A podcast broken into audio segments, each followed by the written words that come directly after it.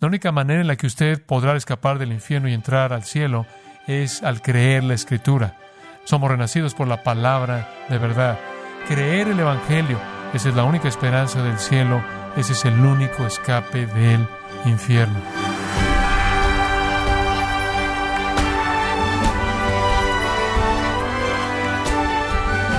Sea usted bienvenido a Gracia a vosotros con el pastor John MacArthur. Muchas personas el día de hoy piensan que irán al cielo a pesar de haber rechazado a Jesús como su Señor y Salvador, ignoran las advertencias del Evangelio y viven vidas de pecado sin temor a Dios. Pero qué tan peligroso es ignorar estas advertencias. ¿Y se puede llegar al cielo habiéndolas ignorado? Hoy, el pastor John MacArthur, en la voz del pastor Luis Contreras, enseña sobre la importancia de estas advertencias para toda persona en su sermón titulado Una voz desde el infierno, aquí en gracia a vosotros. Ve el capítulo 16 de Lucas, versículo 19. Este es Jesús dándonos una historia de un hombre en el infierno. El personaje principal es un hombre rico y él espera el cielo. Él era rico lo cual en las ideas de ellos era la aprobación de Dios. Si eres rico, eres bueno. Si eres rico, eres moralmente recto. Si estás viviendo una vida miserable, eres un pecador miserable. Si estás viviendo una vida llena, rica, eres una persona muy moral, recta. Entonces aquí está este hombre recto, este hombre rico. Veamos lo que le pasa, versículo 19. Había un hombre rico que se vestía de púrpura y de lino fino y hacía cada día banquete con esplendidez. Había también un mendigo llamado Lázaro que estaba echado a la puerta de aquel, lleno de llagas, y ansiaba saciarse de las migajas que caían de la mesa del rico. Y aun los perros venían y le lamían las llagas. Aconteció que murió el mendigo y fue llevado por los ángeles al seno de Abraham, o el costado de Abraham, y murió también el rico y fue sepultado. Y en el Hades, o el infierno, alzó sus ojos estando en tormentos y vio de lejos a Abraham y a Lázaro a su lado. Entonces él, dando voces, dijo, Padre Abraham, ten misericordia de mí y envía a Lázaro para que moje la punta de su dedo en agua y refresque mi lengua, porque estoy atormentado en esta llama. Pero Abraham le dijo, Hijo, acuérdate que recibiste tus bienes en tu vida, y Lázaro también males, pero ahora éste es consolado aquí. Y tú atormentado. Además de todo esto, una gran cima está puesta entre nosotros y vosotros, de manera que los que quisieren pasar de aquí a vosotros no pueden, ni de allá pasar acá. Entonces le dijo, Te ruego pues, Padre, que le envíes a la casa de mi Padre, porque tengo cinco hermanos, para que les testifique, a fin de que no vengan ellos también a este lugar de tormento. Y Abraham le dijo, A Moisés y a los profetas tienen, óiganlos. Él entonces dijo, No, Padre Abraham, pero si alguno fuere a ellos entre los muertos, se arrepentirán. Mas Abraham le dijo, si no oyen a Moisés y a los profetas, tampoco se persuadirán, aunque alguno se levantare de los muertos. El drama de esto es obvio.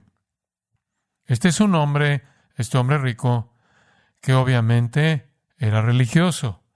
Él creía en el cielo y el infierno, podemos asumir. Él creía en el pecado y la rectitud, él creía en el juicio.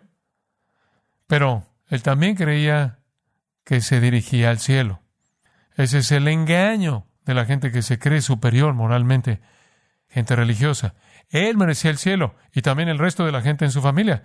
Y Dios había certificado esa creencia al hacerlos ricos, lo cual ellos lo veían como un sello de aprobación por parte de Dios en la rectitud de ellos. Es una historia que nos sacude de hecho, nos acude a tal punto que usted se pregunta por qué Jesús llegará a contar una historia tan agonizantemente triste. La respuesta a eso es como una advertencia, y cualquier advertencia es tanto misericordiosa como compasiva, para enseñarle a la gente que espera el cielo, pero termina en el infierno lo que salió mal. ¿Qué tan vital es eso? Ahora, toda la historia simplemente está cargada de contrastes e inversiones de lugares. Vaya al versículo 25, ese es el corazón de los contrastes y las inversiones. Recibiste el rico tus bienes en tu vida y Lázaro también males. Pero ahora éste es consolado aquí y tú atormentado. Esta es una gran inversión. Se veía como si Lázaro era el más miserable de todos los seres porque la vida era tan horrible para él. Ciertamente eso es evidencia de cuánto lo ha maldecido Dios. El hombre rico debió haberse vuelto rico porque Dios lo honró. Pero Jesús dice que exactamente lo opuesto es verdad. El hombre rico tenía todo en esta vida y el infierno en la siguiente. El hombre pobre no tenía nada en esta vida y cielo en la siguiente. Los contrastes son constantes. La historia comienza con el hombre pobre afuera, el hombre rico adentro, termina con el hombre rico adentro del infierno y el hombre pobre en el cielo. El hombre pobre al principio de la historia no tiene comida, el hombre rico tiene comida, termina con el hombre pobre en un festín y el hombre rico ni siquiera puede conseguir una gota de agua. Comienza con el hombre pobre con todo tipo de necesidades y el hombre rico sin necesidades y después termina con el hombre pobre con todas sus necesidades cubiertas y el hombre rico sin tener nada. El hombre pobre está siendo lamido por los perros el hombre rico está festejando espléndidamente. Y después el hombre pobre está junto a Abraham. Y el hombre rico está solo en el infierno, sin alivio. Comienza con el hombre pobre siendo el que sufre, el hombre rico satisfecho, y pasa al hombre rico siendo el que sufre interminablemente para siempre, el hombre pobre satisfecho. El hombre pobre quiere una migaja de la mesa. El hombre rico es un fiestero. Al final, el hombre pobre está en la fiesta de Abraham y el hombre rico no tiene nada. Esta es la manera en la que nuestro Señor ataca esa teología que se remonta a este libro de Job. La historia comienza con el hombre pobre buscando ayuda y el hombre rico sin necesitar nada y termina con el hombre pobre sin tener necesidad de ayuda y el hombre rico teniendo todo tipo de necesidades de ayuda pero sin nadie que le ayude. La historia comienza con el hombre pobre, quien es un nadie, el hombre rico es bien conocido, pero termina con el hombre pobre teniendo un nombre y el hombre rico sin tener un nombre. El hombre pobre no tuvo dignidad en la muerte, el hombre rico tuvo dignidad en la muerte, el hombre pobre tuvo dignidad en el cielo y el hombre rico no tuvo dignidad en el infierno. El hombre rico tuvo esperanza, pero fue una esperanza falsa. El hombre pobre no tuvo esperanza, pero al final él estuvo en el reino de Dios y el hombre rico no estuvo. El hombre pobre nunca habla en la historia. Él guarda silencio, él solo está ahí por contraste. Él tiene un nombre, y eso es porque toda persona en el cielo tiene un nombre y nadie en el infierno tiene un nombre.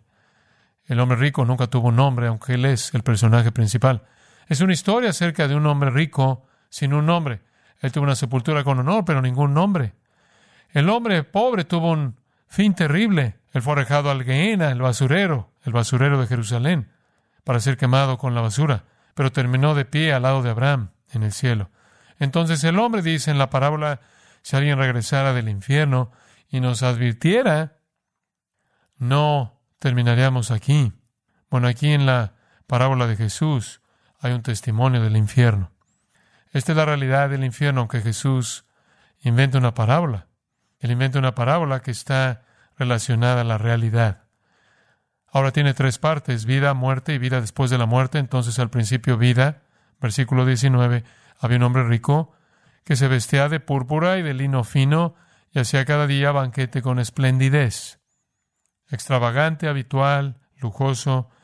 Él estaría en el programa de televisión Los ricos sucios. Él lo tiene todo y todo el tiempo. Esto es tan extremo como pueden ser las riquezas.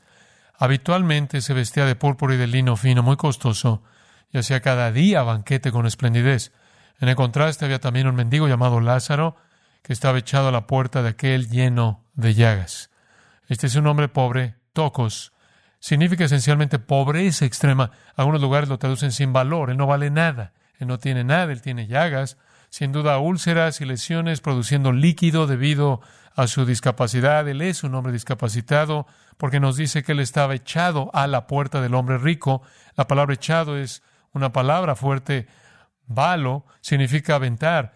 Alguien se cansó de este hombre, teóricamente alguien estaba cansado de que este hombre estuviera mendigando en su vecindario, entonces de alguna manera recogió a este mendigo y lo aventó enfrente de la puerta del hombre más rico en la ciudad. Una puerta, la palabra para puerta aquí es una puerta grande, ancha. Esta es una propiedad grande. Y se llamaba Lázaro. ¿Por qué tiene él un nombre? Él tiene un nombre porque ese nombre significa a quién el Señor ha ayudado. A quién el Señor ha ayudado. Es el mismo que el nombre hebreo del Antiguo Testamento, Eleazar. Entonces, el hombre rico no tiene nombre porque nadie en el infierno tiene un nombre, lo cual habla del asunto de que no hay relaciones en el infierno que tengan algún valor o algún significado o de alguna manera alivien el tormento. Entonces el contraste en la vida es extremo.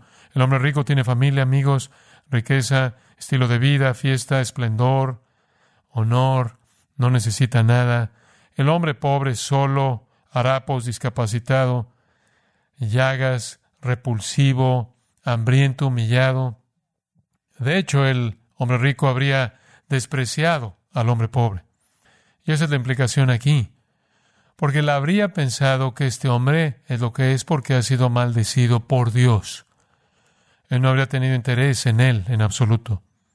De hecho, él diría que si hiciera algo para el hombre, podría estar actuando contra la voluntad de Dios, quien lo ha maldecido porque es tan miserable. Entonces él no ofrece esperanza, él no ofrece compasión ni misericordia. Y el hombre que ha sido aventado en la puerta y no se puede mover a sí mismo, solo está ahí. Versículo 21. Él ansiaba saciarse de las migajas que caían de la mesa del rico y aun los perros venían y le lamían las llagas. Ese es un versículo muy interesante. En tiempos antiguos usted usaba mucho pan en una comida y tomaban el pan más viejo y lo ponían en la mesa como una especie de servilleta. Sus manos se ponían grasosas porque usted estaba metiendo el pan en algún tipo de salsa y usted estaba comiendo y cómo limpiaba usted sus manos. Usted tomaba algo de ese pan viejo, usaba ese pan viejo para limpiar el aceite de sus manos y después lo aventaban debajo de la mesa o al lado donde los perros podían comerlo. Este hombre rico ni siquiera le daba a este hombre pobre las migajas sucias con las que los ricos en la fiesta se lavaban sus manos. Y sabemos que habían perros ahí, porque cuando los perros acababan con las migajas, parece que iban a lamer las llagas del hombre pobre. Esto es como un animal atropellado. Nada más. El hombre rico es completamente indiferente, petulante, piensa que es moralmente superior, entonces esa es la vida de ellos. Ahora, en segundo lugar, la muerte. Versículo 22. Murió el mendigo, todo el mundo muere, y fue llevado por los ángeles al seno de Abraham. Esto simplemente iba más allá de la sorpresa. La gente judía que estaba escuchando esto, ciertamente los fariseos, se hubieran desmayado inmediatamente, se habrían asfixiado de la impresión. No habrían podido aceptar el hecho de que una persona tan miserable, vil, bajo tal maldición, estaría junto a Abraham, el padre de los fieles, el padre de Israel, el padre de los fieles, el más grande de todos los judíos, el primer judío, el que comenzó la raza entera, este mendigo miserable, está de pie junto a Abraham. Cuando él murió, no dice nada de un funeral. Él murió, él fue llevado por los ángeles al seno de Abraham, eso significa su alma. Su cuerpo habría ido al basurero, Gehenna, habría sido tirado en el basurero afuera de Jerusalén. La palabra Gehenna, de la cual obtenemos la idea del infierno, en donde el fuego ardía continuamente como el retrato del infierno. Sin funeral, desgracia final, avientan su cuerpo en el basurero, lo avientan en el infierno por una vida infernal. Por otro lado, murió también el rico y fue sepultado. Él tuvo un funeral apropiado.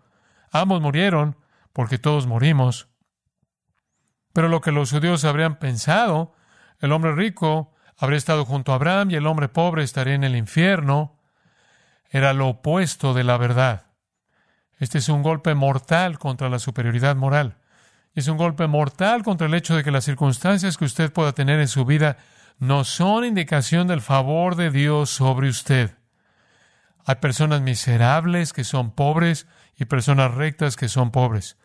Y hay personas miserables que son ricas y personas rectas que son ricas. El punto aquí es la tercera categoría Primero vida, después muerte y después vida después de la muerte, versículo 22. Aconteció que murió el mendigo y fue llevado por los ángeles al seno de Abraham. Esto es imposible. Los ángeles, sorprendente, inconcebible. Dios manda a sus ángeles para traer este hombre a la presencia de Abraham. Ahora sabemos por qué él tenía el nombre Lázaro, al que el Señor ayuda. El hombre pobre es llevado al Padre de los fieles. En este mundo él era un rechazado, en el cielo él está al lado del judío más grande de todos los tiempos. Y ese es el lugar definitivo de honor celestial. Simplemente es tan sorprendente. Por otro lado, murió también el rico y fue sepultado, y en el infierno o Hades alzó sus ojos estando en tormentos. Hmm. Aquí hay alguien que pensaba que iba al cielo que terminó en el infierno. El hombre rico fue sepultado, pero el hombre rico terminó en el infierno y en tormento. Y por cierto, el infierno es un lugar consciente, no sueño del alma.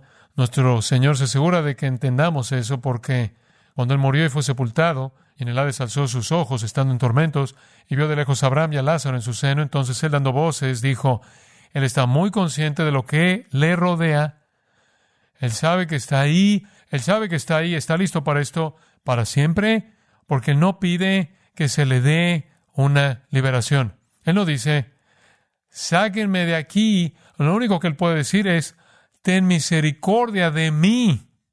Él sabía que estaba donde iba a estar para siempre. Entonces el cruel quiere misericordia y él clama al Padre Abraham. Cuando él dice Padre Abraham, él en cierta manera está conectando la línea judía. Oye, soy uno de ustedes, soy uno de tus hijos generaciones después. Tú me debes esto. Soy un judío, ten misericordia de mí. Y envía a Lázaro. Hombre, él todavía piensa que Lázaro es inferior a él. Envía a Lázaro como si Lázaro solo fuera un mensajero, para que moje la punta de su dedo en agua y refresque mi lengua, porque estoy atormentado en esta llama. Esto es el infierno.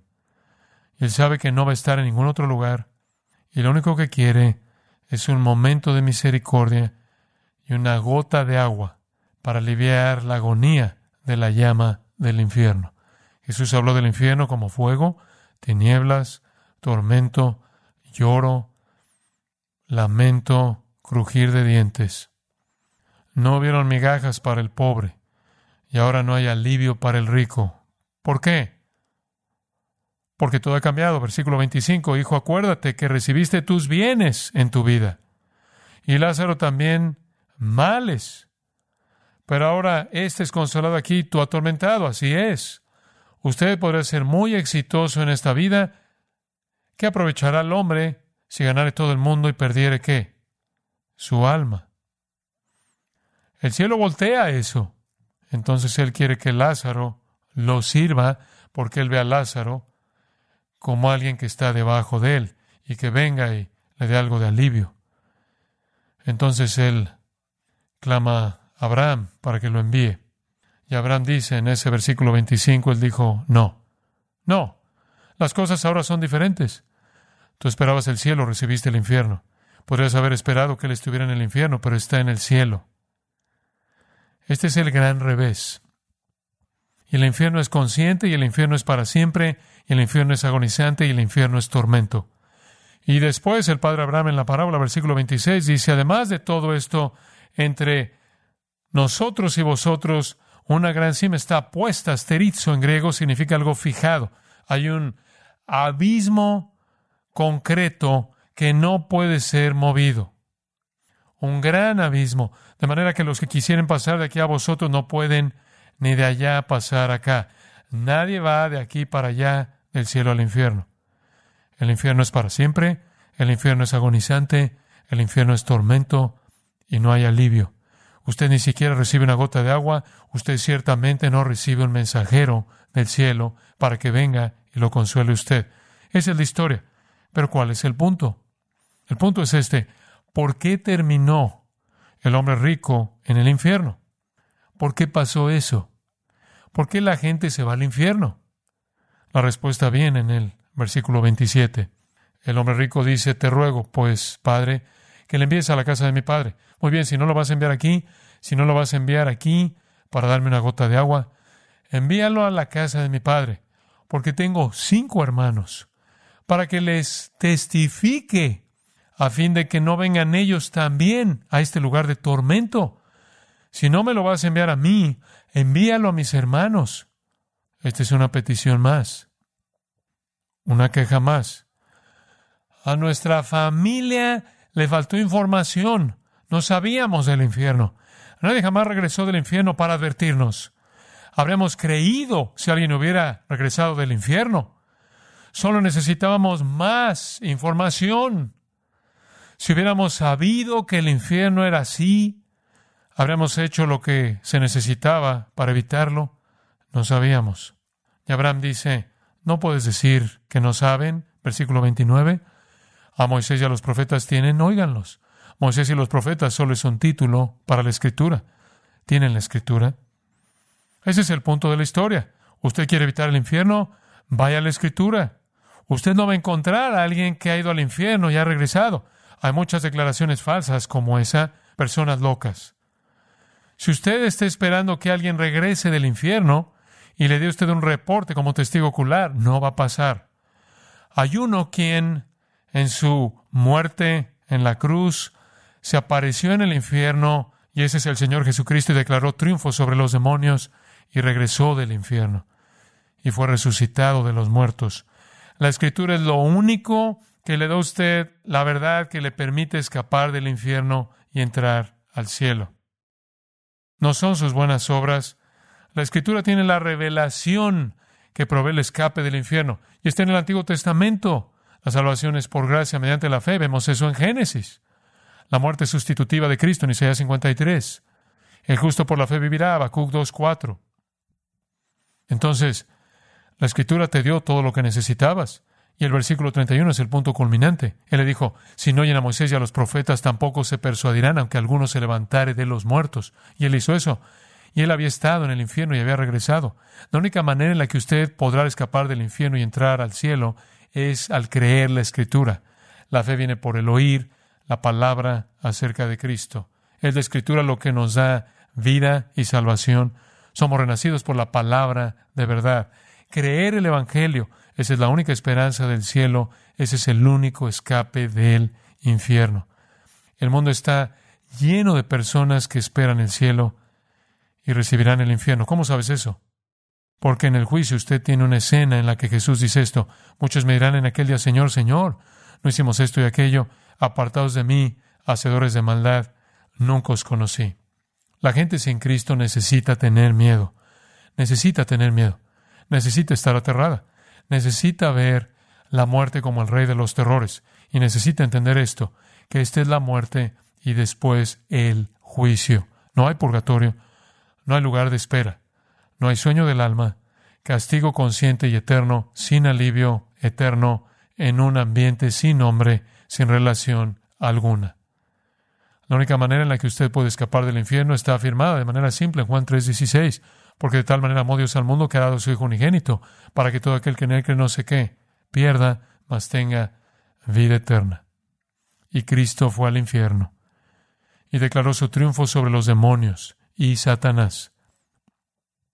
Fue Cristo quien le quitó el poder de la muerte a Satanás. Es Dios quien da vida y es Dios quien mata. Y es Dios solo quien juzga. Oremos juntos.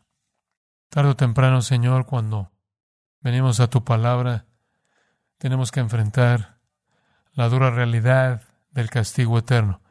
Si tenemos algo de amor en nuestros corazones, si tenemos algo de compasión, si tenemos algo de ternura, si tenemos algo de misericordia, si tenemos algo de preocupación, si tenemos algo de cuidado por las almas, tenemos que hablar de esto. La gente tiene miedo de la muerte, le tiene miedo y no sabe lo que viene. Una vez que sabe lo que viene, castigo eterno, sin alivio y tormento en el infierno, debería estar aún más aterrada.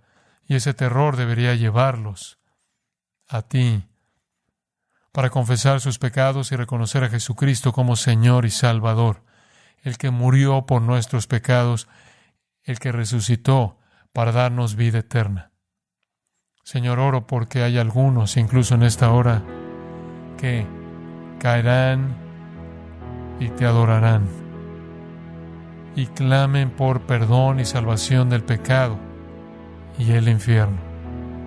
Que esta parábola tenga impacto profundo en todos los que oyen. Aquellos en Cristo tienen toda razón para temer y no temen ni siquiera lo suficiente. Señor, sabemos que la mayoría de la gente teme solo lo que piensa que va a pasar en esta vida y no tienen sentido de este castigo eterno. Cuando ellos entienden eso y su temor y terror viene sobre ellos, Señor, por tu Espíritu Santo, tráelos a ti mismo para gracia y misericordia y perdón. Esa es nuestra oración. Amén.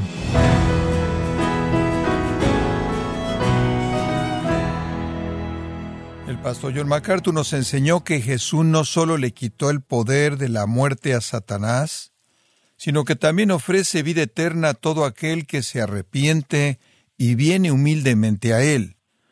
Ha sido el mensaje titulado Una voz desde el infierno, en gracia a vosotros. Estimado oyente, quiero recomendarle el libro La Gloria del Cielo, en donde John MacArthur nos lleva a través de las escrituras para observar las realidades del cielo, los ángeles y la vida eterna. Adquiéralo en la página gracia.org o en su librería cristiana más cercana. Recordándole también que puede escuchar, descargar y leer las transcripciones de los sermones, particularmente de este, así como todos aquellos que he escuchado en días, semanas o meses anteriores, animándole a leer artículos relevantes en nuestra sección de blogs, ambos en gracia.org. Si tiene alguna pregunta o desea conocer más de nuestro ministerio, como son todos los libros del pastor John MacArthur en español, o los sermones en CD, que también usted puede adquirir, escríbanos y por favor mencione la estación de radio por medio de la cual usted nos escucha en gracia a vosotros. Es importante conocer no solo el país y ciudad de donde usted nos escucha, sino también la radio. Para quienes contactan nuestro ministerio por primera vez, pueden solicitar una copia del mensaje de promoción sin costo alguno, un mensaje por oyente únicamente. Si usted vive en los Estados Unidos o Puerto Rico, escríbanos a Gracia Vosotros, P.O. Box 4000, Panorama City, California 91412. O puede escribirnos a través del siguiente correo electrónico radio arroba gracia punto org. Le damos las gracias por su tiempo y sintonía en nombre del pastor John MacArthur y del personal y le comento que estamos orando para que Dios continúe extendiendo su gracia en usted mientras nos acompañe en la próxima edición para continuar desatando la verdad de Dios un versículo a la vez aquí en Gracia a vosotros.